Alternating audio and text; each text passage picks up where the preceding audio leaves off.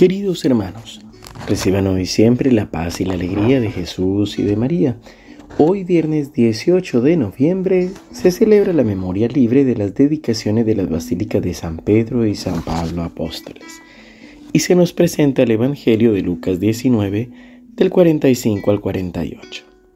Jesús, al entrar al templo, se puso a echar a los vendedores diciéndoles, Está escrito, mi casa será una casa de oración, pero ustedes la han convertido en una cueva de ladrones.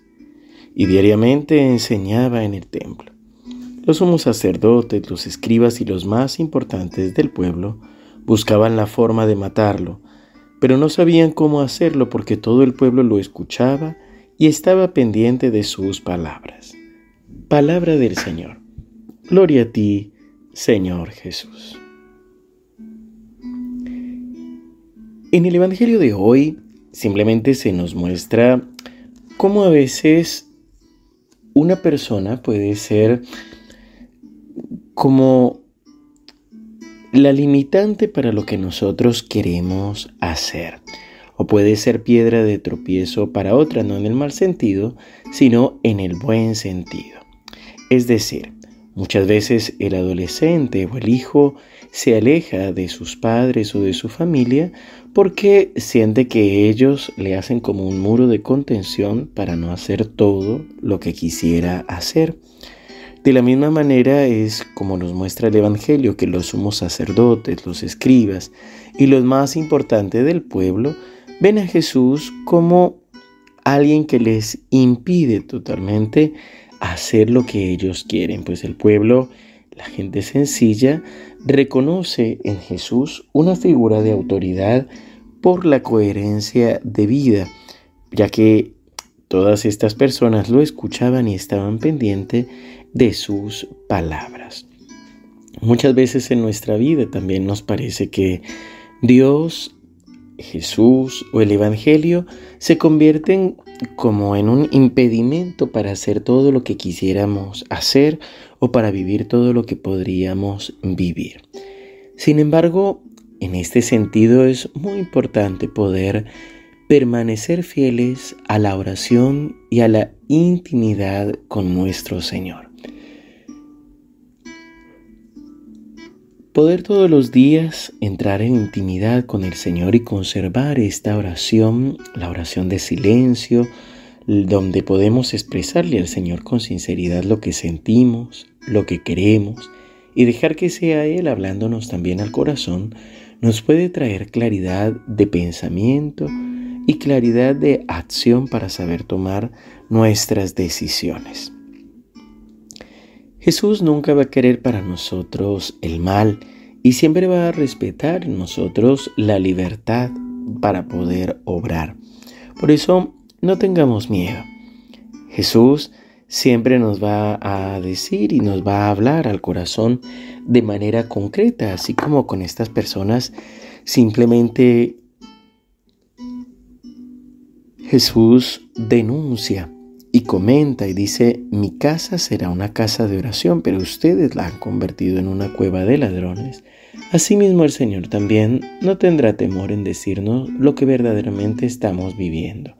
Y no tenemos que tener miedo de sentirnos culpables, pues el Espíritu Santo da la gracia del arrepentimiento, es decir, la gracia de comprender nuestros pecados, nuestras debilidades, nuestras equivocaciones, pero también con la gracia de poder tomarlo, entregarlo, superarlo, para poder permanecer fieles en el Señor y también tomar la decisión y la voluntad para poder superar estas decisiones.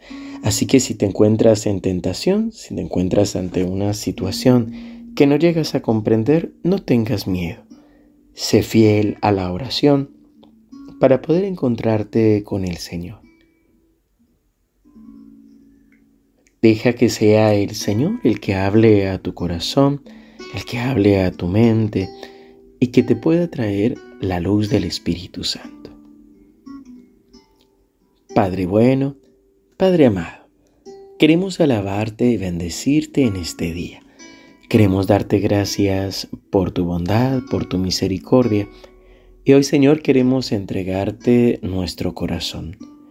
Hoy queremos postrarnos delante de ti y entregarte y recordar que eres dueño de nuestros pensamientos, de nuestras palabras y acciones. Señor, ven y con tu Santo Espíritu trae claridad para ordenar nuestros pensamientos según tu voluntad.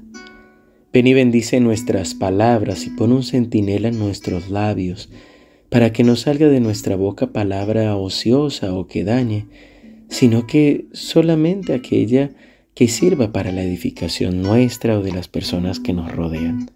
Señor, guía nuestras acciones para cuidar no solo el templo exterior, nuestro propio cuerpo, sino también nuestro corazón. Señor, que tú puedas hacer morada en nosotros, que sea tu Espíritu Santo fortaleciéndonos, cubriéndonos y sosteniéndonos. En el nombre del Padre, y del Hijo, y del Espíritu Santo. Amén.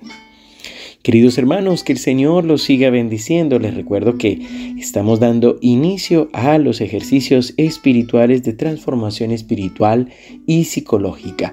Así que nos encomendamos a tus oraciones junto con todos los ejercitantes presenciales y los ejercitantes virtuales así que estamos, seguimos unidos en oración. Les pedimos también oración. Estaremos también viviendo el Congreso de María Virtual, de María Reina de la Paz en Argentina y en el Cono Sur. Así que seguimos unidos en oración por intercesión de nuestra Madre, la Santísima Virgen María.